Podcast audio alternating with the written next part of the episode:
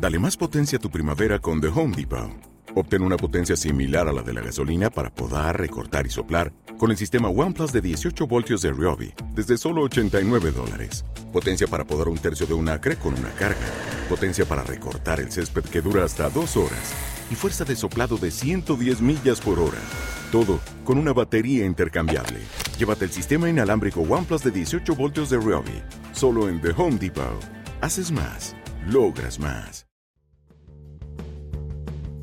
Pitch Out Podcast.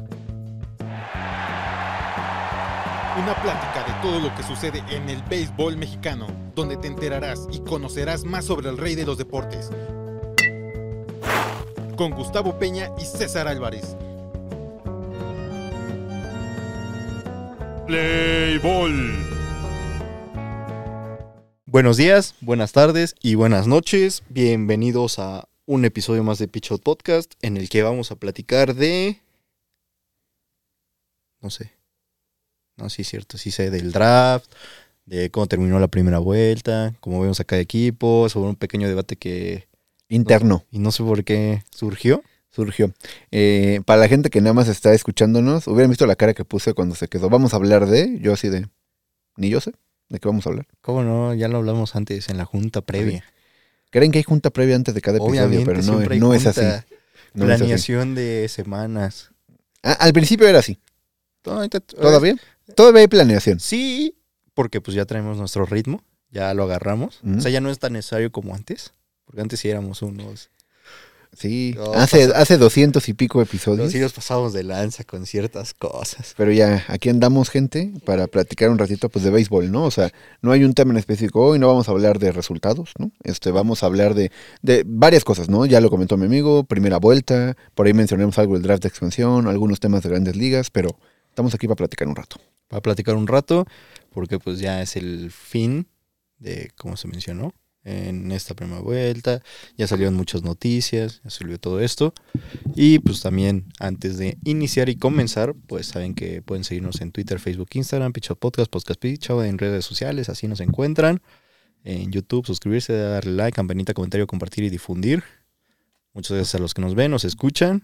Y Jorge Valga en la producción, Gucci Sports, Salva Rami. Y pues sí. Lo primerito es que pues ya está anunciado también el draft de softball.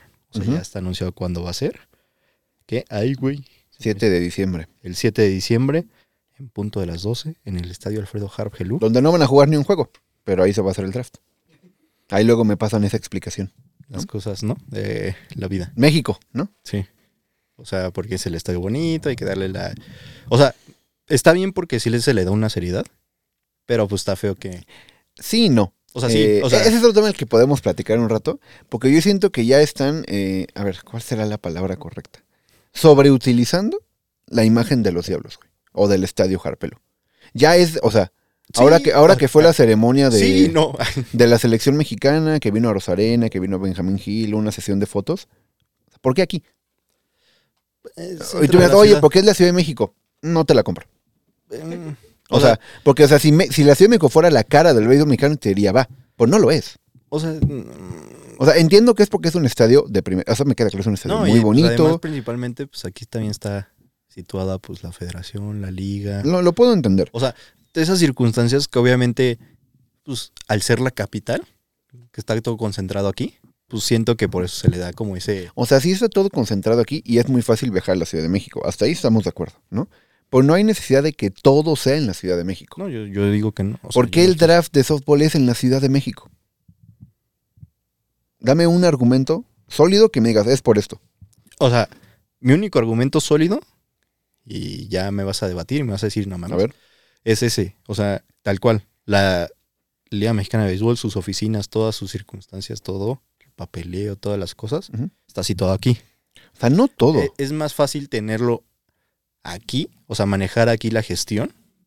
O sea, que y, y esto obviamente... y, o sea, porque al final es lo que hemos visto y lo que nos lo platicaban en otras entrevistas, tanto de Enrique Gutiérrez y bla, bla, bla, bla. Es más fácil porque también aquí sabes toda la logística, tienes todos los medios, tienes todas las conexiones. Claro. todas esas O sea, la Ciudad de México mueve, ¿no? O sea, e- es el mismo tema con el fútbol. O sea, O sea, no me vas a dejar mentir.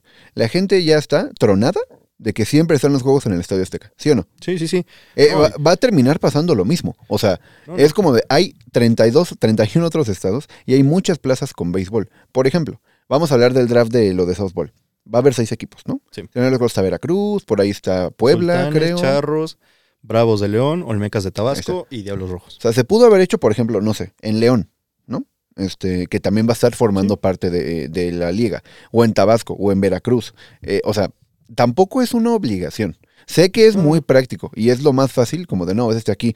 Vo- Voy a jalar más medios de comunicación en la Ciudad de México porque aquí, pues, muchas de los canales deportivos o de las cuentas deportivas tienen, pues, también radican en la Ciudad de México. Aquí, Nosotros radicamos en la Ciudad de México, ¿no? Sí, Para no, empezar. pero, o sea, pero fuera de Pero- nosotros, porque nosotros tampoco nos vamos como medio acreditado.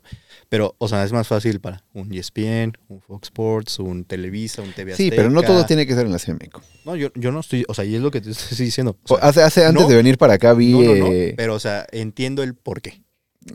Hace así, pero no me encanta. No, no. Hace rato vi un, no me acuerdo si fue en, en X o en Instagram, un, un post o un tweet, no sé, este, de que hubo cuatro, o sea, como cuatro hombres que fueron como de, Sí, ah, ¿cómo, cómo, cómo era? Ese, de como de, los hombres CQ. del año, o no sí, sé, o sea, como de los personajes. al béisbol mexicano, en el cual estuvo Benjamín Gil, Randy Rosarena, Horacio de la Vega y, ay, te se me olvidó el presidente de Laguna. Sí, pero fue el presidente de Laguna. Se me olvidó su nombre, perdón. Murillo, pero se me olvidó. pero No te preocupes, no te preocupes. Pero bueno, o sea, fueron los cuatro, este, digo, enhorabuena primero, ¿no? Para empezar, o sea, porque pues, claro que fue una decisión importante para, pues para mí, en mi opinión, o sea, sí fueron cuatro personajes que hicieron una diferencia este año, ¿no? Digo, lo de Rosarena no hay que mencionarlo, Benjamín Gil fue el manager de la selección, de la Vega como el presidente de la liga, y evidentemente el presidente de los Algonos, que fue un equipo que destacó versus los demás esta temporada anterior, ¿no? O sea, hasta ahí vamos bien, ¿no? Sí, sí, sí. Pero ¿por qué aquí? Es lo mismo. O sea, O sea, Diablos no fue la cara de la Liga Mexicana de Béisbol. no, no, no. Este, Randy Rosarena no ha puesto un pie en la Ciudad de México en muchos años. No juega No, no, aquí. Lo puso ahorita. Apenas. Este, Benjamín Gil, si mal no recuerdo, nunca ha dirigido un juego en la Ciudad de México. Sí, con mariachis. Ah, sí, su primera temporada. Y, por ejemplo, también los preparativos para los Olímpicos. O sea, y el- los preparativos para los Olímpicos o para el, este, cualquier torneo, para los Panamericanos, para los Centroamericanos, han sido en el HARP. Y sé que es porque, ah, bueno, ya de Gil a Ciudad de México nos podemos mover fácil hacia cualquier otro lugar, ¿no? Ah, porque es Guillermo como... Murra. Ya, es que me No te preocupes. necesitaba sacarlo. Necesitaba, necesitaba Sí, decirlo. sí, no, sí. está bien. Este, y enhorabuena también. Solo es, es un tema que sí lo, lo entiendo, pero se están pareciendo al fútbol. Están haciendo lo mismo que el fútbol. O sea, Algo que tanta gente critica, lo están haciendo en el béisbol también. lo interesante va a ser, ya ok, ya lo hiciste ahorita en la Ciudad de México. Que la próxima vez sea un Monterrey, un Yucatán, Claro, un- algo así. claro. O sea, creo que eso va a ayudar a darle el beneficio de lo Y no nos vamos a meter con que ahorita está activa la del Pacífico, se pudo haber hecho en Culiacán, porque sé que son intereses diferentes. Ahí no pasa nada. Pero justo eso que dices, es como de, oye, pues también se puede hacer en Monterrey. Monterrey también es Sí. ciudad de, de primer mundo, ¿no? En México, y Sí, se sí. puede, y se puede hacer ahí. Se puede hacer en Guadalajara, ahora que va a haber charros en invierno y en verano, no sé. O sea, sí me gustaría ver como un poco más de. Que no meterme a, a mis redes sociales y solo ver el mismo estadio siempre. Es como de. No, Hay eh, otros 19 equipos de la Liga Mexicana de Béisbol. Pero, o sea, digamos, para iniciar, yo digo, está bien. Y Ok, me, me dejé llevar, ¿no? Pero, O o sea, estábamos con el draft de softball. la primera, la primera está bien. O sea, hoy está bien. Ya que el mañana, el pasado y así, no sea Démosles el beneficio de la Sí, o duda. va, Ok. va, va, va. Hoy se puede. Hoy dices, "Eh, es práctico. Así como que también para decirle a los demás equipos, oigan, pues actívense, remodelen, acomoden, limpien, este, su comunicación que sea buena, su prensa, todo esto. Mira, te voy, a, te voy a poner un último tema sobre la mesa y ya pasamos a lo del draft de expansión de Liga Mexicana. Eh, hasta hace como tres años, cuatro años, los juegos de grandes ligas eran en Monterrey. Sí. Porque no teníamos un estadio enemigo que pueda albergar un... Ya lo tenemos. ¿Ya no van a ser en Monterrey nunca más? O sea, la cosa. ¿Por qué? O sea, ¿quién mandó la señal de se juegan solo en la Ciudad de México? Sabemos quién. O sea, son intereses.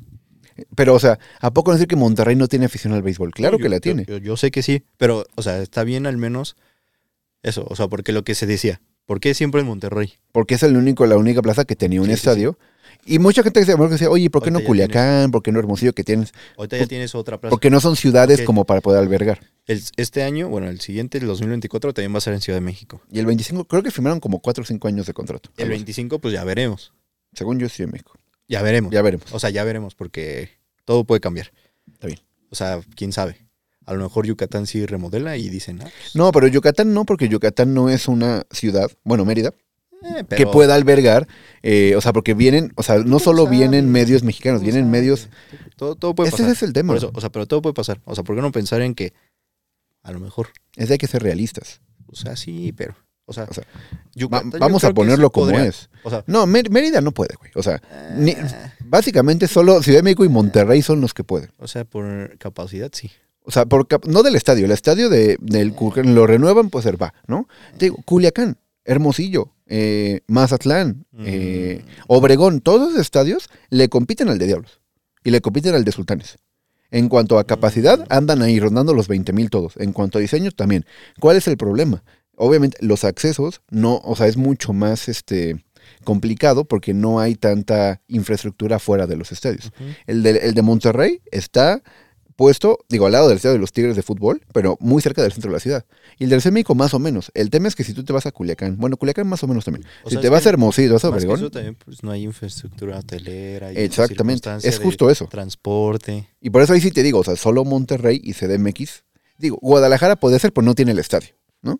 Son los que realmente podrían. El tema es, ok, ya tenemos estadio para tener Juegos de México y excelente, porque pues me queda más en corto ir aquí que ir a Monterrey. A mí como viviendo aquí. Pero no podría ser uno y uno, o dos y dos. O sea, ya plano va a ser como de, si se juega grande y digas, solo va a ser en la Ciudad de México. ¿Cómo por qué? No sé. O sea, no, no sé. O sea, yo siento que. O sea, sí tiene que influir. O sea, sí influye mucho eso. Es un, es un tema que O sea, podemos extendernos, ¿no? O sea, eso de al final. Infraestructura, situaciones. O sea, es más fácil para medios de comunicación. O sea, toda esa logística. A lo mejor es más fácil aquí. O sea, que allá. O sea, ciertas circunstancias son en las que te ayuda la Ciudad de México. O sea, es más fácil el que, es- pues sí, todo lo que te conlleva tener la Ciudad de México, o sea, Claro. llamativamente. Y que Monterrey, de cierta forma, ya medio lo explotaste. O sea, ya explotaste un poquito grandes ligas allá. Pues Me va a decir que hay más afición de béisbol en Ciudad de México que en No, Monterrey. no, yo no estoy diciendo eso. Yo, yo no estoy diciendo Esto eso. que no. No, yo, o sea, yo te estoy diciendo, o sea, ya explotaste un poquito allá. Pero explotaste en qué sentido? O sea, ya tuviste varios juegos allá. Fueron dos series, güey. Ah, pues aquí ya van a ser otras dos. Pero tiene, o sea, bueno, no sé por qué no quieres ver lo del contrato a largo plazo. O sea, salió muy claramente Sí, sí, sí. que van a jugar como cinco años sea, seguidos aquí. Bueno, también es Mi pregunta es por qué. Es más fácil volar a la Ciudad de México que a Monterrey. No necesariamente. O bueno, ponle que sí. Pero yo creo que la segunda plaza más fácil de volar es Monterrey. Pero pues depende. No estoy, no estoy comparando CDMX con Navojoa, No sé. que ahí sí ni siquiera hay vuelos, ¿no? O sea, A lo mejor también influye mucho las. ¿Cómo se llaman los intereses? distancia no, está no, más cerca de- Monterrey. los intereses de los equipos. Les prefieren a Monterrey. A eso yo no sé. Sí, claro, o sea, les he ido a preguntar. Cuando hablaron los jugadores de los gigantes, no les gustó el viaje a la Ciudad de México. Se les Ah, hizo muy largo, se sea, les hizo muy tedioso, Ah, hubo eso mucho te dice todo el tráfico. mundo. O sea, eso te dice todo el mundo porque pues, no conocen la Ciudad de México. O sea, no, no, no. Pero no estoy hablando de la ciudad como tal. Estoy Sí, hablando pero- del trayecto. Pues sí, porque también, o sea, si los hospedas. en- Ah, Es que es un- una logística. Eh, Claro que es una logística. O sea, logística que a lo mejor, al ser su primer año, pues no le salió como hubieran esperado. No sé. O sea, le, le da muchas chances, mi amigo. Ah, muchas O sea, es que- chances. Pero está bien. Está bien que tú seas un poco más con serenidad. Tienes No, que traer como que- la calma a esta mesa. o sea, porque si no nos volvemos es una locos aquí. logística muy cañona. Al final, o sea, el primer juego que se iba a vivir fue, iba a ser en el 2020. No se pudo por la pandemia. Correcto. Ese iba a ser, y aparte creo que no si eran de temporada regular. Sí. Pero esa era su primera prueba. Ok, no se pudo. Tienes que llevar toda esta logística. También, o sea, sí, estoy seguro que no esperaban esa reacción del público mexicano en ese año, con los gigantes y los padres. No esperaban, ¿Por qué no? o sea, no esperaban, siento tanto esa reacción hasta de que viniera tanto abonado. Es O que sea, eso va a pasar. de O sea, o sea, pero no esperaban a que fuera tan ese boom.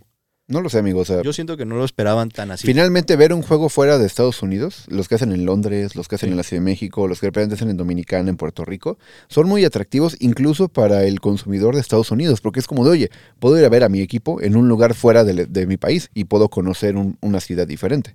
¿No? Y está bien, Ciudad de México está bien. Digo, no hay que darle muchas vueltas. Ciudad de México es, el uni- es la única ciudad que tiene un equipo de G-League en la NBA, ¿no? O sea, no lo tiene Monterrey, no lo tiene, lo tiene la Ciudad de México. ¿Por qué? Me queda claro que hay infraestructura.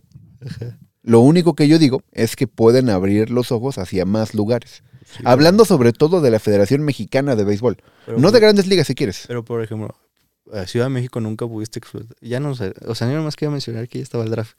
Pero Tenía que sacar un tema, si no el No, iba a durar 10 minutos, no créanme. iba a durar 10 minutos. Créanme. Que no iba a durar 10 minutos. pero, o sea, el, el draft. El, este, la infraestructura de la Ciudad de México la tienes que explotar ahorita. Porque nunca tuviste ese, esa situación. ¿Qué situación? políticamente, de un estadio, de jalar gente, de poder asentar algo aquí. En Monterrey sabes que está asentado. Aquí siento que ahorita estás en ese proceso de asentar. Eso en grandes ligas, o sea, grandes ligas. Estoy hablando de grandes ligas. Ok, ok. Ya, por ejemplo, regresando un poco a donde inició todo esto, Sí. que es con el draft de el softball, de la Liga Mexicana de Softball, que va a ser el 7 de diciembre. Ahí cada equipo va a escoger por ronda sus jugadoras, Ujú. ahí van a ir anunciando y pues, para completar su plantilla, pero ¿por qué? En el Harp Alfredo Harp Gelus y no se van a jugar ningún juego ahí. Eso es lo llamativo, eso es lo interesante.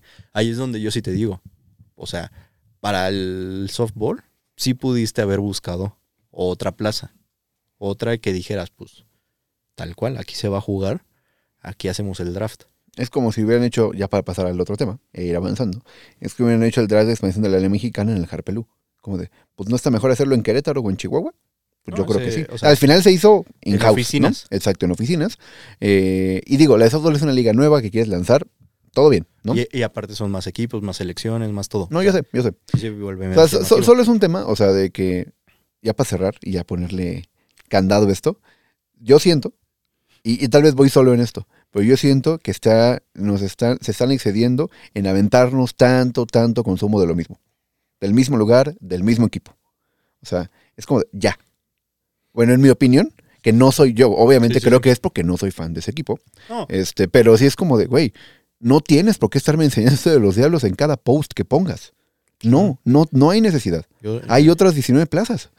digo. Bueno, 17 y va a haber dos nuevas, ¿no? 19. Oja- o sea, y yo sigo en lo mismo. O sea, para hacer, digamos, el primer año, está, bien. Se las vamos a dar. Aquí das, o sea, das como el inicio.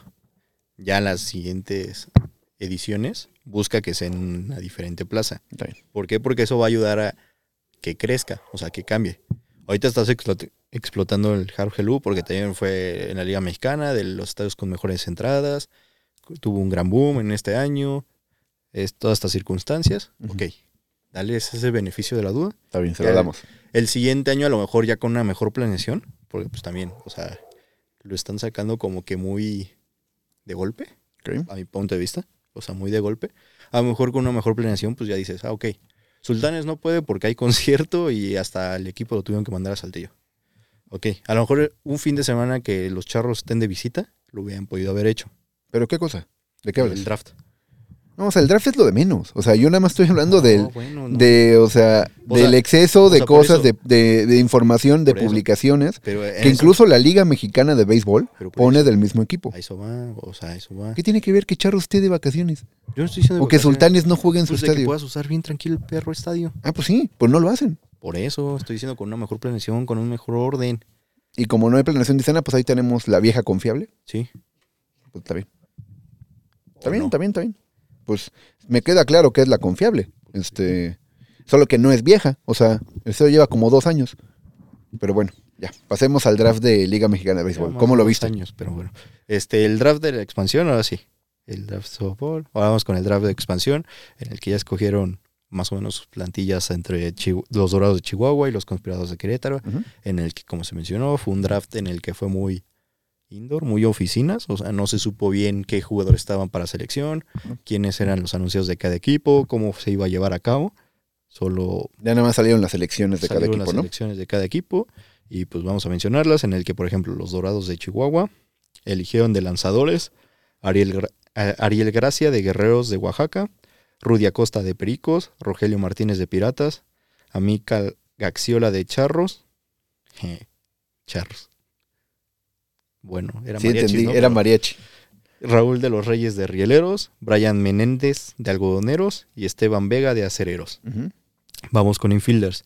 Ichiro Cano de Diablos, Amadeo Zazueta de Toros, Luis Alfonso Cruz de los Generales de Durango, Osil Flores de Oaxaca, Luis, Luis Diego Rodríguez de Los Tecos y vamos con receptores. Kevin Zamudio de Rieleros, Ángel Chavarín de Leones y en los outfielders José Juan Aguilar del Águila de Veracruz, José Augusto Figueroa de Generales de Durango y Efraín Nieves de los Tigres de Quintana Roo. Correcto. Estos son los Dorados de Chihuahua. Ahora vamos con los generales. Conspiradores de Querétaro. conspiradores Generales. Conspiradores de Querétaro. Lanzadores. Adrián Guzmán. Sí, Adrián Guzmán de Sultanes. Órale, Guzmán con ese. Guzmán con ese. Lo había visto. Miguel Peña del Águila. Natanael Santiago de Diablos. Linder Castro de Zaraperos. Kenneth Sigman de Zaraperos. Iván Salas de Sultanes. Bradley González de Bravos. Casey Coleman de Leones. Y Fabián Muñiz de Pericos. Infielders. José Vargas de Bravos, Yosmani Garras de Piratas, Kyler Kaiser de Acereros, Francisco Rivera de Olmecas e Ismael Salas de Olmecas. Los receptores solo agarraron a Sebastián Lizárraga de Tigres. Y en los outfielders a Matt Clark de los Toros, Beder Gutiérrez de Tecos y. Francisco Ferreiro de Algodoneros. Ok. Estas fueron las selecciones de tanto Chihuahua como Querétaro. ¿Cómo lo ves? ¿Cómo, ¿Qué opinas? Eh, está raro porque, o sea, siento que hubo estrategias muy diferentes entre los dos equipos. O sea, yo veo las elecciones de Querétaro y sí veo un probable line-up sólido con esas elecciones. Igual una rotación de picheo, ¿no? Este.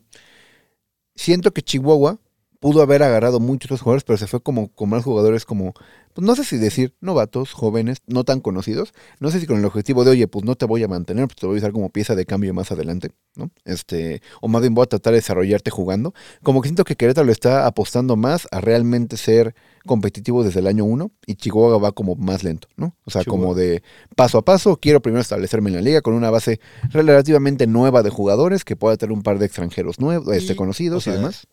O, Por ejemplo, ahí también Dorados, bueno, Chihuahua, y pues ya tiene la experiencia de, o sea, sabe cómo manejar un equipo, sabe lo que es competir, sabe lo que es estar en Lo una que sí es que ambos equipos, tanto Chihuahua como Querétaro, anunciaron que van a traerse gente a dirigir su equipo como gerente general, como director deportivo, que conocen el béisbol mexicano, ¿no? Entonces, Pero, pues, eso les va a ayudar mucho. pero al menos Chihuahua ya tiene la experiencia de estar jugando en la liga estatal, pues ya Sí. te da ese beneficio Sí, Querétaro es de- una plaza 100% de nueva. que conoces jugadores, sabes como que ya tienes medio tus selecciones. Ya, ya tienes como que el, ok, Chihuahua ya se puede hasta mismo nutrir de esa liga estatal para poder decir, Sí, arma un equipo competitivo. exacto, o sea, pero sí siento que son como apuestas diferentes. Ni una mala ni una buena, o sea, simplemente es como diferente.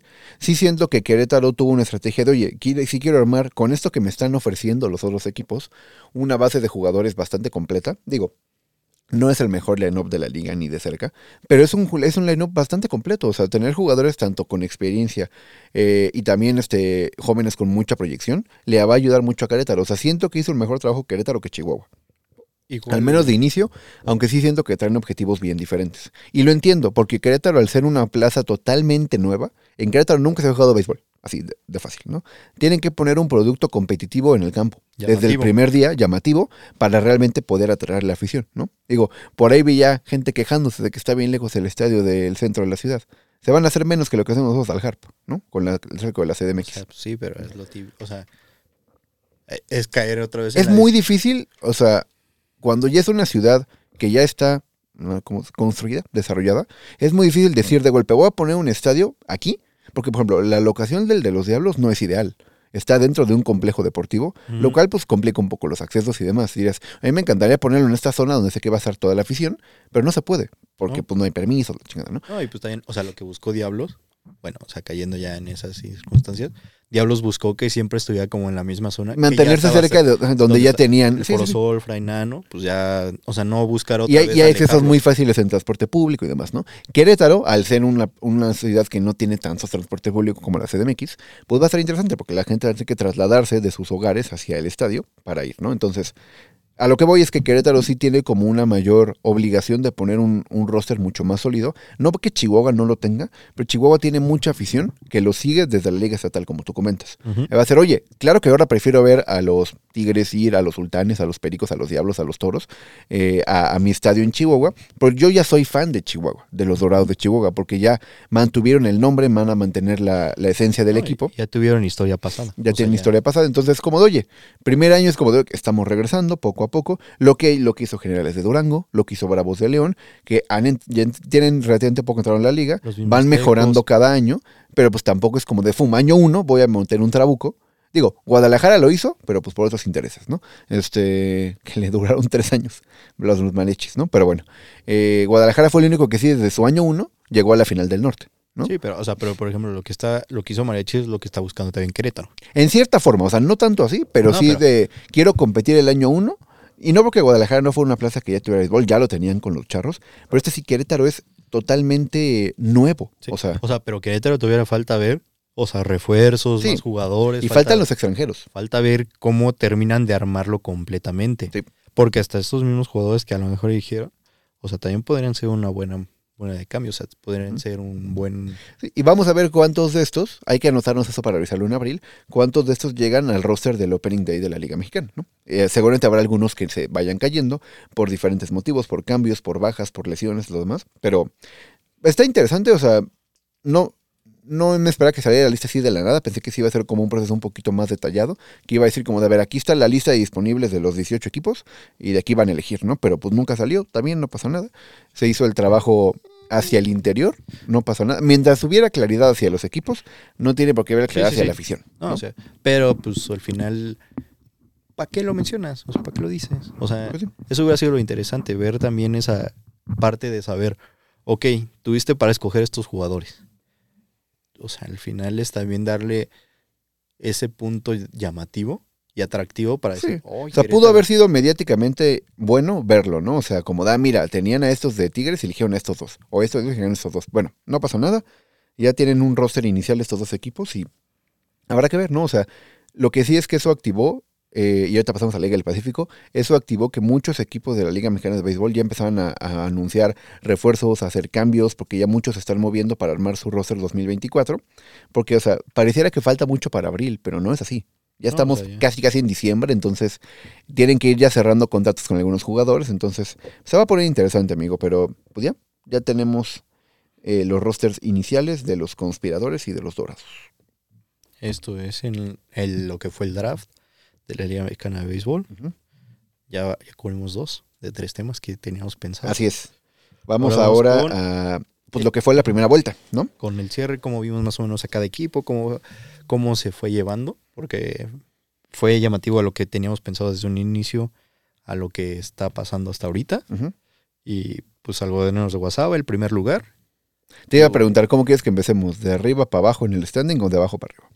Si quieres de arriba para abajo. Arriba para abajo. O sea, es más fácil hablar como que de los de lo están haciendo bien a los que... O sea, empezar como muy con muy mucha expectativa, muy positivos y luego ir para abajo. no, pues es que al final los de primera vuelta, ¿sabes? ¿Quieres que ya llegue cansado al último porque ya no critique No, los equipos? No, o sea, al contrario, los vas a criticar más porque algodoneros, pues, ¿qué se le puede decir? Hicieron bien las cosas. No, claro, o sea, pero lo que es que me voy a acabar las flores en los primeros cuatro o cinco equipos. No necesariamente, porque al- o sea, la primera vuelta tú sabes que si tuviste una muy buena primera vuelta, ya la segunda puedes aflojar en el sentido de, sabes que Este, mira. ciertos puntos calificas. Va- va- vamos ya a entrarle esto, ¿no? O sea, realmente, en mi opinión, O y a ver si, hablamos en general, o sea, sin Sí, sí, posiciones. sí. sí, a, ver, a ver si coincides conmigo. Realmente hay tres, quizá cuatro equipos que tuvieron buena primera vuelta. Guasave, evidentemente, es uno de ellos. Sea, Ha sido el equipo más constante porque desde la primera semana mostraron que eran un equipo sólido, era el rival a vencer. Guasave trae buen picheo y trae buen bateo, ¿no? Exacto. Para mí Navojoa hizo una muy buena primera vuelta también, porque sorprendió, pero sorprendió desde el principio. No es que hayan ganado una racha muy buena, han sido constantes. Lo que hace Navojoa es no perder series, o sea, Buena planeación. no, exacto, no han, no han barriotado, se han hecho muy fuertes en su estadio, en el Ciclón Echeverría, y los ha llevado a aspirar, porque todavía están ahí jugándose algunos juegos para cerrar esto, a aspirar a un posible segundo lugar en la primera vuelta. Ujú. ¿no? Este, esos equipos han tenido una muy buena primera vuelta. Yo agregaría quizá a los cañeros de los mochis, que después desde un inicio muy complicado, donde perdieron varios juegos, lograron estabilizar el barco y eh, agarrar una racha ganadora muy buena que los llevó a escalar, ¿no? Por ejemplo, Este, con Cañeros se notó mucho cuando empezaron a llegar sus refuerzos. Así es. Los jugadores importantes. O sea, los Sí, base. porque empezaron la primera semana con varias, varias este, bajas, algunas por lesión, algunas por la selección, algunas por otros motivos que no habían que llegado. llegaban. Exacto. Eh, y por ejemplo, Culiacán, que es el otro equipo, es el último equipo que va a cerrar con récord positivo en la primera vuelta, con récord ganador. Todos los demás, todos los demás cierran con récord negativo. O sea, entonces de ahí para abajo no fue una primera vuelta buena, ¿estás de acuerdo? Y por ejemplo, con Culiacán, pues obviamente se vuelve llamativo por lo que ya se ha mencionado en este programa. El año pasado les fue pésimo, se fueron en el último lugar. Obviamente ahorita con cambios de manager, jugadores más o menos y todas estas circunstancias, Sí. pues se ve un cambio. O sea, se ve que se les Sí hay como destellos de los tomateros del 2020, del 2021, que era un equipo que realmente eh, pues, dominaba a sus rivales, ¿no? O sea, Y- no se ha visto tanto así porque de repente tienen juegos malos, sí, sí. pero sí hemos visto un equipo mucho más serio, ¿no? Que lo que vimos el año pasado. Y a diferencia del año pasado, como que todos los refuerzos extranjeros que llegaron el año pasado no rindieron y este año sí te están rindiendo. La mayoría están O rindiendo. sea, han tenido sus altibajos. Hay jugadores que pues, a lo mejor ya ni están, pero o sea, han tenido, empezaron bien y pues se fueron cayendo. Pero te rindieron en su momento. El año pasado sí, ninguno te rindió en ningún es. momento. Obviamente, pues este año con Tomatero se ve ese cambio, se ve esa diferencia de que dices, van bien. Van bien. O sea, la- lo importante va a ser conocer estos nuevos tomateros en playoffs. Sí. Porque durante temporada regular, pues los ves más. o Los vemos bien. Digo, no es como que ya estemos diciendo que Tomateros pasó a playoff, pero No, pero o sea, están cerca porque tuvieron una muy buena primera vuelta, ¿no? Entonces, digo, para cerrar los de buenos equipos, Guasave y Navajoa para mí son los dos únicos equipos que tuvieron una muy buena primera vuelta. Muchis y Culiacán tuvieron una primera vuelta buena, ¿no? O sea, no excelente, pero buena. Y luego de ahí para abajo tenemos equipos como los Venados de Mazatlán, como los Naranjeros de Hermosillo, como los Yaquis de Obregón, este, ¿quién me falta? De Mexicali. como los Águilas de Mexicali. eh, y ese, ese lo dejo primero acá, ¿no? O sea, esos tres que dije, Obregón, Hermosillo y Mazatlán, son equipos que no podemos decir que han tenido una primera vuelta catastrófica, muy mala, porque no ha sido así. Digo, los tres han tenido rachas perdedoras importantes, ¿no? Eh, unos en algún momento, otros en otro, pero han sido equipos que les ha faltado, este, pues no sé, ser constantes a lo largo de la temporada, ¿no? Sí. De repente vemos juegos muy buenos del equipo de Obregón, que blanquea a sus rivales en su estadio y demás, o Naranjeros que sí se pone a batear y de repente vemos que se les apaga totalmente la ofensiva, ¿no? Entonces, para mí lo de Obregón y Hermosillo ha sido, este, o sea, no decepcionante, pero sí, si tuviera que usar una palabra o una frase, pues regular, ¿no? O sea, han quedado a deber los dos equipos. ¿No crees que a lo mejor les dimos mucha, o sea, pues sí, o sea, como que confiamos mucho en ellos? O sea, pensamos que por tener buenas temporadas pasadas, este año tenía que ser igual.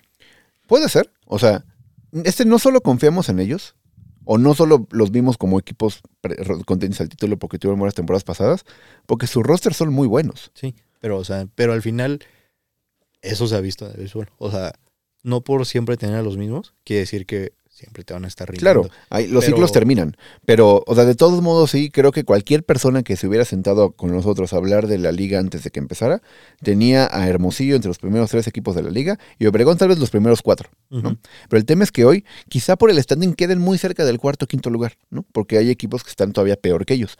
Pero sí siento que son equipos que han quedado a deber, ¿no? Tal Sí. cual, No, o sea, no digo que no hayan quedado de ver, pero sino de que desde un principio se les dio como ese mote de, no, pues es que pues ya robaron la liga, ya. y, y sobre todo también que Obregón y Hermosillo se, se han caracterizado siempre por ser dos equipos que le invierten fuerte para traerse rosters competitivos. Y no es que este año no lo hayan hecho. Y, y tal vez me digas, oye, no han funcionado los extranjeros. Podría ser un factor. Tampoco es como que todos han fallado, ha habido unos que se han- lo han hecho muy bien. Más bien es un tema, yo siento que han jugado a medio gas. O sea, que realmente sí fueron de los equipos que más sufrieron bajas por la selección mexicana. Sí, claro que sí, porque tiene una base muy buena mexicana, ¿no? Tanto Obregón como Hermosillo. Pero de todos modos sí siento que han quedado a deber. Entonces, le, claro que le van, O- yo creo que le van a dar la vuelta a esto en la segunda vuelta, pero sí siento que quedaron a deber. O no sé. O sea, ahorita se me ocurrió. Ahorita se- dije, pues, a lo mejor años pasados han dicho, güey, empezamos desde, güey, desde el juego 1, Sí, pa, pa, pa, pa, pa, a macanear, a matar. Y llegamos ya sin gas al final. Exacto. Y mejor dices, güey, pues, ¿para qué me mató al principio? Si lo interesante, o sea, entre comillas también. Lo bueno empieza Viene- de la segunda vuelta en adelante. Ajá. Sí, pues sí, de sí. aquí ya, o sea, la primera vuelta que sea como una mini pretemporada, si lo quieres ver así. Lo podemos ver así. Y la segunda vuelta en adelante, pues ya llegó más encarrerado, que es lo que les ha fallado. O sea, Yo, no- yo creo que sí, no, y por eso sea, sí no- siento sé. que tanto Obregón como Hermosillo van a lograr darle la vuelta a su temporada. O sea, creo que son equipos que los veremos con una, o sea, los veremos mucho mejor en la segunda vuelta que lo que vimos en la primera vuelta, pero eso no quita que no tuvieron una primera vuelta buena. Sí, ¿no? O sea, suena como a justificar sus accionares de, durante lo que va de temporada. Pero sí siento que Naranjeros y Yaquis, pues, son, en- o sea, como que ya están buscando cambiarle su historia, su forma de jugar. Porque, pues sí, al final eran grandes equipos, calificaban, pero pues los eliminaba Sultanes, los eliminaba Sí. este, los Mochis, los eliminaba así. Quien fuera, Mazatlán, este, no sé, eh, quedan a deber en playoff y ese es como la gran, el gran estigma que tienen las dos plazas, tanto Hermosillo como Obregón, que son equipos que juegan buena temporada regular, pero que quedan a deber en playoff. Y que pues al menos estos dos equipos saben en qué momento apretar. O sea, porque se ha visto que han tenido rachas malas, como lo mencionaste, pero que sí han sabido apretar en su momento para no caerse, o sea, para no irse. Sí, ha- hacen lo mínimo necesario para mantenerse ahí en la pelea a media tabla, ¿no? Y luego llegamos a los Venados. venados de Mazatlán. Que los venados de Mazatlán, eh, hay- habrá gente que va a decir, oye, están superando las expectativas que tenían muchos de ellos. Y puede ser, al menos en la pretemporada, sí te diría, oye, yo esperaba menos de los venados viéndolos en la pretemporada y con el roster que traían. Pero ya que los vi jugar y los vi en las primeras dos, tres semanas de temporada, dije, este equipo trae nivel, trae nivel para competir, trae nivel para tal vez no ser campeón, pero sí quedar en los primeros cuatro equipos de la liga, ¿no? Han tenido una regresión importante en tema de dos semanas. Han sufrido bajas, porque unos eh, extranjeros se fueron, otros se lesionaron, otros regresaron. Pero sí siento que lo de Mazatlán es un equipo bien difícil de interpretar, porque tú dirás, oye, pues tú tenías creo que a Venados en octavo o en noveno en la, en la pretemporada. Este, yo los tenía, me acuerdo perfecto que los tenía de octavo, ¿no? Este, ah, pues mira, creo que lo anotamos, ¿no? ¿Tú lo anotaste? Sí. Pero no me acuerdo Yo lo tengo en mis notas aquí sí, del si en celular. mi libretita o en el celular, pero sí, o sea, sí los tenía, creo que no tan abajo. Ah, aquí los tengo. Ah, mira, Ten- Y tengo de, lo- de los dos. yo los tenía en, en octavo y tú en noveno. Sí. Ahí está, ¿no? Este, entonces dirás, oye, pues van, ahorita hasta este momento, van en quinto, sexto lugar, están superando expectativas. Y te diría que sí, pero por la mediocridad del resto de los equipos. No porque se hayan visto muy bien, ¿no? Este. Pero mira, ve esto, ambos teníamos Hermosillo arriba. Yo Ah, donde sí me fue bien, Si porque quieres- ah, te iba a decir, si quieres terminamos con los equipos para, o sea, para dar ese drástico golpe de decir, ay, güey, si estábamos muy ilusos con estos equipos. sí, pues digo, nos faltan tres, ¿no? Eh, Mexicali, eh, Monterrey y Jalisco, ¿no? Mexicali, Vamos a empezar por mal. Mexicali, que es el que medio le ha dado la vuelta a lo que tuvieron muy malo. Fueron el peor equipo de la liga como por tres semanas, ¿no? Eh, Mames, nos van a pintar la cara. pero traen, traen una racha ganadora importante los Águilas de Mexicali. Que te digo, como que ese discurso de es que Mexicali aprieta cuando tiene que apretar, o sea, se está haciendo viejo, ¿no? O Sí, sea, o sea, no hay necesidad no de justifica. empezar. Exacto, no justifica. Que tengan malas semanas, ¿no? Y que sea un equipo que, en el que no puedes confiar al 100%. Pero, o sea, lo que Es un equipo decir- plagado de sí. talento. y es lo que yo iba a decir con Mexicali. O sea, al final no es un nuevo roster, pero parecería. Y pues obviamente... Tiene muchos extranjeros que no estaban, pero. Y es esa parte de adaptación, porque no, o sea, sí es muy difícil jugar en Mexicali, sí es muy distinto.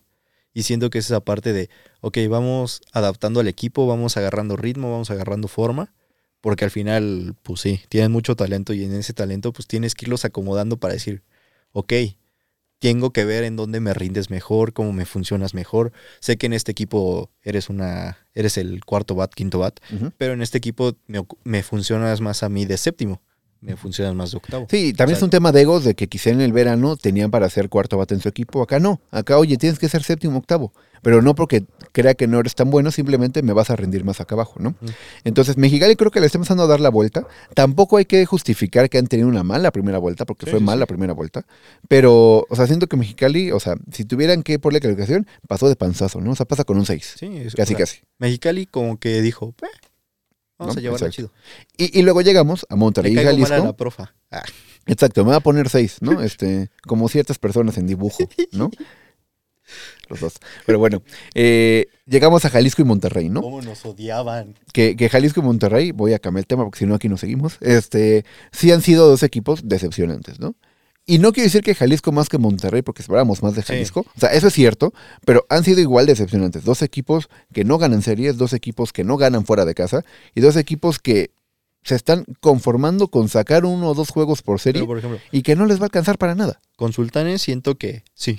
Pero al final como que se, se demostró, se mostró que pues sí les falta un refuerzo. O sea, sí les falta, Sí, es un hecho. sí les falta que le metan más Un par- cariño. Un par de jugadores cariño que tuvieran sea, ahí. que dijeran, Exacto. O sea, sí nos importas, carnal. O sea, sí, básicamente es eso, sí. sí nos importas porque han dado buenos juegos, los han peleado, los han perdido, pero los han peleado. Pero han yo te pondría ahí, sobre la mesa. pero Navojoa, en la proyección, decíamos, oye, Navojoa tampoco trae un roster para... Lo que hizo Navojoa, y yo me acuerdo que lo practiqué en la previa de Navojoa, es que Navojoa yo te dije, trae muchos extranjeros que no conocemos.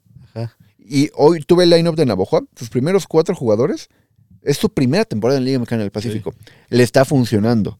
El tema es que Monterrey ni eso hizo. Monterrey dijo, voy a agarrar jugadores con experiencia en la liga, que ya los conozco, que los conoce la liga, pero que no son estrellas. pero que no les metiste ese cariño, o sea, no Sí, les sí, sí. metiste ese estudio, ese scout, si quieres verlo así. Porque no hubo final- una preparación para armar sea, un roster como si lo hubo con los otros equipos. Porque sí, o sea, dices, ah, bueno, traigo a este que ya estuvo probado, pero a lo mejor estuvo probado hace dos años. Sí, y no estamos diciendo para nada que ya sean jugadores quemados. No, no, Simplemente son jugadores de rol que cumplen con su propósito.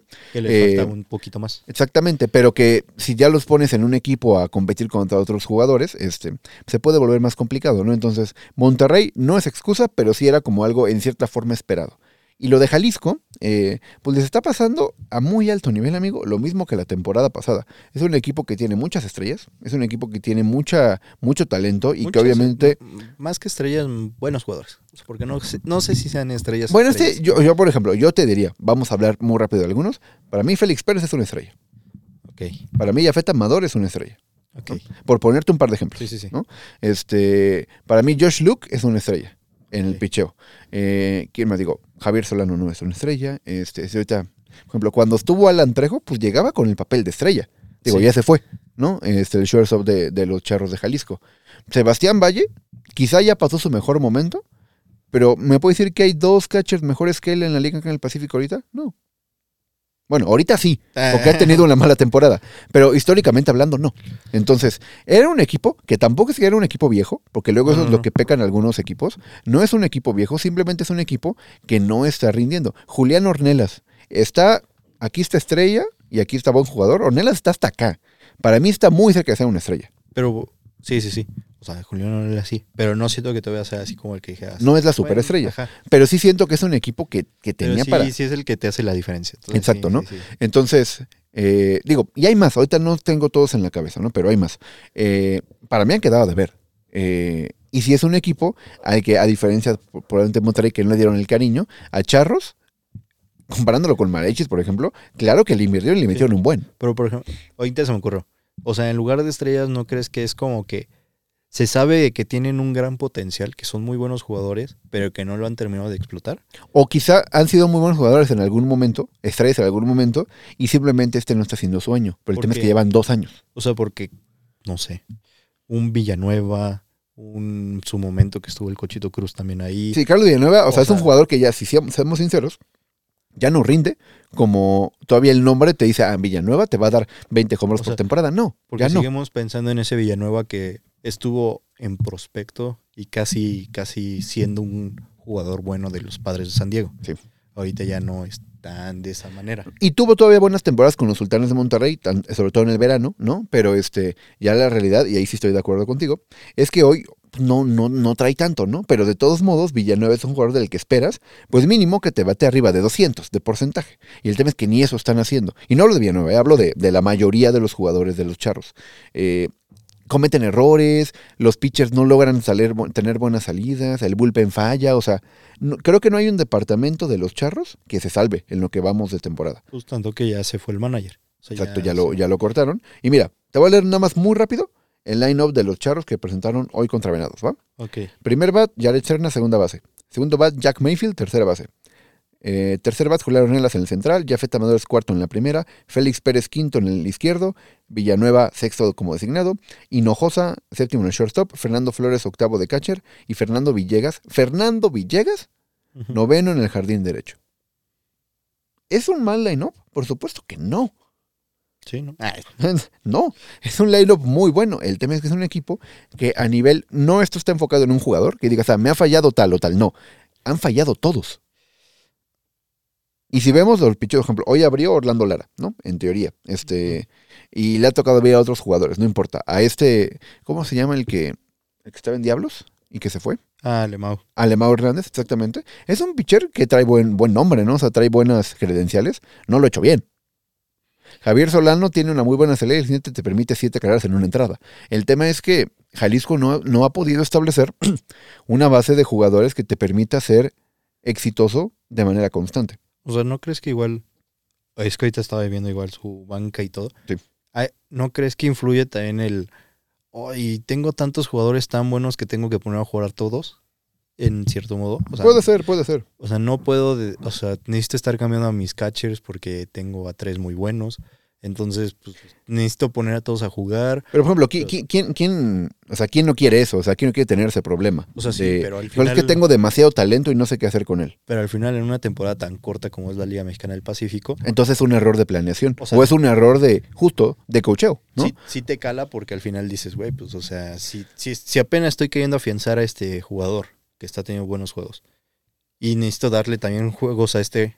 Y Hay que tomar la decisión este, difícil. ¿Sabes qué? A ti no te voy a sentar, ¿no? Porque- Porque, tú estás dándome buenos juegos. Y quizá el jugador que traía un gran renombre, que es de, de los, de las principales estrellas del equipo, no lo está haciendo bien, con la pena te vas para la banca un par de juegos y voy a poner al que sí me está dando resultados. Sí. Quizá eso, bueno, y puede ser, no lo estaba haciendo el manager, pero dijeron, ¿sabes qué? Pues no, no funciona así. Vamos a ver si con la nueva, la nueva persona que va a llegar, que creo que va a ser interino de momento, este, logra poner realmente a los jugadores que puedan darle la mayor probabilidad a los charros de ganar un juego. ¿No? Porque, bueno, o sea, lo que iba a decir, por ejemplo, con Tomateros, pues sabemos que está el Ali Solís y está Alexis Wilson. Los dos son muy buenos y los dos te batean bien y los dos te rinden.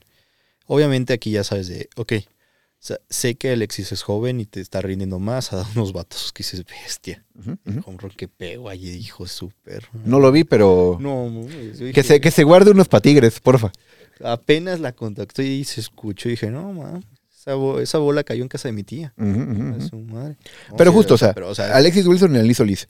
Claramente, y aunque no lo diga el manager, hay un catcher A y un catcher B. sí. No sé cuál sería el creo que Wilson es el A, ¿no? Y el Solís es el B. Es, oye, Ali Solís, con la pena, sí, tu trayectoria, lo que quieras, si Alexis Wilson está teniendo buena defensa, digo, estoy hablando hipotéticamente, Sí. ¿no? Y cada juego me está dando buenos batazos, perdóname, pues no lo puedo sentar. Aunque, oye, ¿quieres, quieres jugar? Me queda claro que quieres jugar, pero yo, yo como organización quiero ganar. Entonces tengo que poner al mejor producto posible en el terreno. La rotación, porque también ha jugado mucho el Ali Solís. Al principio cuando no estaba, pues jugó Sí, casi claro. todos. Ahorita también uno que otro juego también le das. ¿Para qué? Porque también lo necesitas en un ritmo. Sí, claro. al final sabes que a uno lo puedes poner como designado y al otro jugar. Y por ejemplo, para, cerrar eso, hablemos de tomateros muy rápido porque es un ejemplo bueno. Tomateros antes del tema decíamos, no, pues que va a ser Manny Barreda, y que va a ser Edgar Arredón y va a ser Manny Bañuelos. Los que han lucido no han sido ellos, ¿no? O sea, Arredón tenía una muy mala temporada hasta el momento. Manny Barreda, ahí va. Y Bañuelos acaba de llegar, ¿no? Este, ¿Quién ha sacado la cara por, lo- por el picheo de los tomateros? Bravo. Los demás. Digo, Bravo, evidentemente. Y otros jugadores que los que decías, oye, pues él tal vez le han salido unos juegos, son los que se han visto bien. Lo que Tomateros sí ha hecho bien, es decir, oye, a mí me están dando resultado estos, y sobre todo en el bullpen también se ve. Si a mí no me da resultado, te voy a mandar al fondo del bullpen, aunque seas un pitcher que traigas buenas credenciales. No me ha funcionado y me está funcionando este amigo o este otro, lo voy a poner. Entonces, yo creo que Charros es- no está haciendo eso y, y puse como ejemplo Tomateros porque lo pusiste en la mesa. Sí. Tomateros sí lo está haciendo, ¿no? Entonces, este, pues creo que esa es la primera vuelta. O sea, obviamente, ¿quiénes son los equipos que van a tener que darle una vuelta rotunda a su temporada? Pues Charros y Sultanes, ¿no? Si quieren aspirar todavía a, a playoff, ambos equipos van a tener que quedar en los primeros tres lugares de la segunda vuelta. Veo difícil que lo hagan los dos. Ponle que uno todavía pueda hacer alguna remontada por ahí, ¿no? Eh, y todos los demás, digo, o sea, ese grupo que tenemos de Hermosillo, Obregón, Mazatlán, Mexicali, no fue una buena primera vuelta por, la, por los beneficios del sistema, por los beneficios del calendario, como lo quieras ver, o porque hay de plano dos equipos que se han visto muy mal, como son Charros y Sultanes, no quedaron tan mal parados, ¿no? Eh, pero es como de, evidentemente, si no mejoras en la segunda vuelta, pues te van a sacar en la primera ronda de playoff, ¿no? Entonces, Creo que los que llegan bien a la segunda vuelta son los cuatro de arriba, Guasave, Navojoa, Mochis y Culiacán. ¿no? Este, o sea, hasta el momento. y, y creo que sobre todo, más allá del récord, creo que llegan con buenas sensaciones, Guasave siendo el mejor equipo, Navojoa la revelación de la temporada, eh, Culiacán siendo muy sólido y los Mochis ya reencontraron su nivel, ¿no? O sea, eh, lo que los llevó a, ser campeones la temporada pasada, estamos viendo ya esos cañeros. Entonces, hay equipos que tienen todavía mucho trabajo que hacer y, y equipos que están obligadísimos a empezar a ganar desde el primer día de la segunda vuelta. Solo para terminar, bueno, antes de terminar, solo quiero recordar ¿Esto fue de primera vuelta o fue de temporada? Fue de temporada, Completa. pero creo que vale la pena hablar de o sea, cómo... ¿fue, ¿fue temporada completa o...? Es que no me acuerdo. No me acuerdo la verdad. Sí, Yo- según yo fue de temporada completa. Oye, es que sí. ¿Solo primera vuelta? Ah, que fue, solo fue primera vuelta. No mames, entonces sí, píntenme la cara porque, hijos de su pinche madre. El que- mío está mal en algunos, decente en otros. Mira, vamos No, mames, rapidísimo. el mío está de la... Voy a darles el repaso ver, rápido. Ambos pusimos de décimo a Navojoa. Y va en segundo lugar, o sea que ahí los dos para el perro. Por ejemplo, yo puse de noveno a Monterrey, lo cual voy bien. Tú pusiste a Mazatlán, que, o sea, oye, va en quinto, pero puede quedar en octavo, ¿eh? En la primera vuelta, o sea, no está tan mal. Bueno, yo lo puse noveno. Y pusimos ahí, o sea, tuviste en octavo a, Mo- a, Monterrey y a- yo a Mazatlán. Estábamos ahí, ¿no? Por ejemplo. Luego en el séptimo, tú mandaste a Guasave al séptimo, al perro. Yo puse a Mexicali, que es ahí voy, ¿no? En los mochis creo que nos faltó creer un poco a, a- No, o sea, ambos un poco en los mochis en los porque mochis pensamos, si es primera vuelta, pensamos mucho en esa regresión. O sea, no Y que sí pensamos se vio. iba- que no iban a iniciar de... O sea, que no iban a explotar tanto. Sí. y que sí se vio, pero ya le empezaron a dar la vuelta. Luego teníamos a Culiacán de quinto, creo que es muy realista porque hoy son el cuarto, estamos por ahí. Y luego, eh, digo, yo tenía Jalisco en cuarto, tú lo tienes en segundo. Yo tengo a Este, Yaquis. A Yaquis, eh, yo confío un poquito más en Yaquis porque yo lo puse en tercero. Y te digo, o sea, es un equipo que daba de ver. Realmente lo único que yo me defiendo en la parte de arriba es que yo puse a Guasave de segundo. Y nada más porque no, me acuerdo que dije, no, no puedo quitar a Hermosillo de primero. Y vean Hermosillo, ¿no? O sea, Hermosillo va en quinto. En tercero yo puse a Entonces- Mexicali, tú a Yaquis. En segundo yo puse a Charros. Yo a algodoneros. Y en primero ambos pusimos a los naranjeros, ¿no? Entonces, eh, Digamos que no fue perro. algunas buenas, algunas no tan buenas. renuncio. Vamos a decir que No esto le fue sea para la esto. temporada completa, ¿no? No que no fue solo esto, primera ya. vuelta. Ya. Navajo es el que nos pintó la cara. O sea, y qué bueno, porque ves que me acuerdo que dijimos, o sea, demuéstranos que estamos mal, ¿no? Y ya que vemos este equipo de Navajoa, si es como de, oye, ¿sabes qué? Sí traen para, para poder competir. Así que esos fueron nuestros pronósticos iniciales. No mames, perdí. Ah, no, aquí está. ¿Qué pasó? Dije, ah, ya perdí mi listita. Qué bueno. Ay, No, aquí está. se aquí está. borró. Yo aquí la tengo todavía No guardadita. Pues eso fue la primera vuelta, Sí amigos. la cara. Equipos que nos han sorprendido para bien, como. Navajoa, y otros para mal, como Jalisco. ¿no? Entonces, la segunda vuelta empieza el día de hoy. Básicamente. Ya viernes. En viernes, exacto. Eh, es tal cual. Es borrón y cuenta nueva para todos los equipos. A Jalisco y a Monterrey les surgía acabar la primera vuelta. Y vamos a ver porque la segunda vuelta empieza a tener mucho más este, tintes de, de presión para la mayoría de los equipos. Porque es, oye, los que tienen que darle la vuelta a su temporada, Jalisco y, y- y, este Monterrey. Y no sé solo si ellos. Porque. Por ahí también Mexicali, también sea, por ahí Mazatlán, Hermosillo. O sea, porque Es sí, si empiezan final- mal la segunda vuelta, va a haber mucha presión. Eso de, es, puedo quedarme fuera. Porque al final, o sea, tú ya, tien- tú ya sabes cuántos puntos tienes. Entonces tú ya empiezas a jugarle con el, no sé, si acabaste con cuatro y de repente ves que dices, hoy no paso de cuatro, tú sabes que vas a quedar hasta abajo. Así es. Si de repente dices, oye, empecé muy bien con cuatro y diez, mm, a lo mejor Sí. una media tabla para arriba. Sí, sí. O sea, tú ya empiezas a jugarle porque ya tienes algo con que decir. Normalmente. Normalmente, y o sea, no siempre, los equipos que tienen buena primera vuelta suelen tener buena segunda vuelta. No es como, digo, puede pasar. Sí. Veo difícil que veamos a Guasave no noveno lugar en la segunda Sí, no, vuelta. pero El tema es que los que están en la mitad de tabla es como, ok, ¿cuál es el rumbo que va a tomar ahora Obregón? ¿Va a irse para arriba o para abajo? Porque si se va para abajo y por ahí sube Mexicali, sube eh, Monterrey, Jalisco, hay riesgo. Quizá para los que realmente no hay mucho riesgo es para los primeros dos. O sea, Guasave y Navojoa, si es que Navojoa queda en segundo lugar, porque hay que ver cómo termina la combinación. Si esos dos quedan en 1-2, Guasave y Navojoa están en el playoff. Eso sí te lo puedo asegurar. Creo que es matemáticamente casi imposible que se queden fuera, por tema de puntos. No, y a lo mejor llegamos hasta ese punto, no me acuerdo en qué temporada fue, ahorita se me acaba de olvidar, pero en la que Venados llegaba con esa situación de que si perdía, calificaba. Y si, ganaba, estaba en riesgo de quedar fuera. Exacto. Exacto. por combinaciones raras. ¿Por qué? Por la suma de puntos. Entonces era como de, güey, pues, Sí. o sea, Entonces, o sea, aquí esto es por puntos, no es tanto por juegos, lo cual le da un poco de aire a Jalisco y a Monterrey porque no se quedan tan rezagados en el standing, ¿no? Pero, eh, obviamente tienes que sumar muchos puntos en la segunda vuelta. Entonces, pues vamos a ver qué nos depara esta segunda vuelta. Va a estar interesante. Eh, entramos al último mes casi del año. Bueno, no, no casi, al último mes del año y el último mes de temporada regular. Y pues ya los playoffs en unas, ¿qué te días, gusta, amigo? pero- En unas dos, tres semanas ya estaremos platicando de cómo visualizamos esos playoffs, ¿no? Cómo van pintando un poco. En unos tres más, en un mes. Todavía queda un mes, todavía queda un Bueno, mes. de temporada queda mes y piquito. Sí. Yo a lo que voy es que ya vas a ir visualizando, oye, ya hay que llevemos, ¿qué te gusta?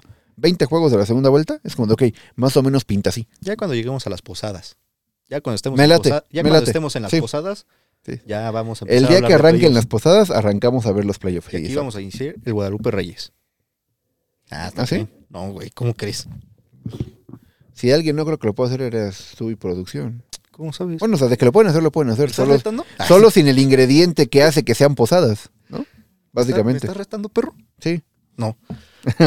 No a ver, cierto. sí. ¿Y qué me gano? Un aplauso. El reconocimiento de todo, de nosotros y de todo el público. Ay, solo porque te quiero callar, pero no. No, no lo harías. No, obviamente no. Pues bueno, eh, ya cubrimos los temas que traíamos para hoy. Nos extendimos en algunos más que otros, pero pues muchas gracias por, por escucharnos. Eh, se acabó la segunda, la primera vuelta, arranca la segunda vuelta, viene con todo. También vamos a ver movimientos de la Liga Mexicana de, de Béisbol que van haciendo algunos equipos. Por ahí le, le daremos su espacio para platicarlo un poquito. Eh, y pues a disfrutar, ¿no? A disfrutar lo que nos queda de béisbol en 2023, porque ya luego 2024, me estoy adelantando, yo sé que apenas estamos en noviembre, pero la- el tiempo se pasa rápido, gente. 2024 ya. también va a traer mucho béisbol. Demasiado. Simplemente con la Serie del Caribe, con el, En Miami. Con el Miami y en el cual el MVP de toda la liga de grandes ligas ya anunció que va a jugar con Venezuela, ¿Pero qué? eh, Ronald Acuña. ¿A poco? MVP, el Sí. mejor jugador de grandes ligas. El más completo. Este, ah, nada más, nada más, nada más porque ya nos tenemos que ir. Pero vamos a dejar abierta esta plática para el próximo episodio. Este, O el pasado. o el pasado. O el que el pasado, el que se le sigue ese. Sí, exacto. El, el próximo dentro de dos. Porque por ahí estábamos platicando, viendo algunos videos, algunas controversias que hay por ahí en, en las redes sociales de gente que argumenta que Ronaldo Acuña Jr. es un jugador más completo que Shohei Otani. Para lo cual, pues yo creo que es una reverenda tontería, pero hay personas, como César, que dicen que puede llegar a tener sentido. No, no digo, no, digo que esté diciendo César que está de acuerdo, porque ya me dijo que no está de acuerdo, solo que sí hay algunas cosas con las que puede coincidir. Yo no coincido en nada, ese es el tema. Entonces, Pero bueno, ya. lo platicaremos en la siguiente. Acuña ya dijo que va a jugar en la Serie del Caribe con Venezuela. Eso está padre, eso está bien, eso me que gusta. No importa quién llegue, él va a ir a jugar porque quiere representar pues, a la liga, supongo. A la liga, a la liga Venezuela. venezolana ahí en Miami. Y pues también tenemos el Sopol, tenemos la Y, y le sirve como pretemporada todo. a Acuña. O sea, jugadores hay muchos que juegan la del Caribe porque le sirve, es como una semanita más de pretemporada y es en febrero. Y la pretemporada del base empieza en febrero. Y al final es en Miami. Y es en Florida. No es en Miami, pero es en Florida. La Serie del Caribe es en Miami. No, pero la pretemporada Ah, de los sí, la equipos es en. Florida. Ay, es al lado de Miami. O sea, ya se quedan por ahí. No está tan cerca de Miami. Este, es más cerca de Tampa, pero bueno. sí. Se quedan por ahí. Entonces, Bueno, síganos en nuestras redes sociales, ya saben, Pichot Podcast, Podcast Pichot, en cualquier red social ahí estamos, en YouTube suscribirse, darle like, campanita, comentario, compartir y difundir. De verdad, muchísimas gracias a los que nos ven, nos escuchan. Eh, Jorge Valga en la producción, Gusi Sport, lo pueden seguir también en Twitter o Instagram. en Aquí andamos. César Albarrami, y nos despedimos diciendo que Ronald Acuña, el mejor jugador de grandes ligas. y cayó el Out 27. Nos vemos en el siguiente episodio para cantar nuevamente el Play Ball.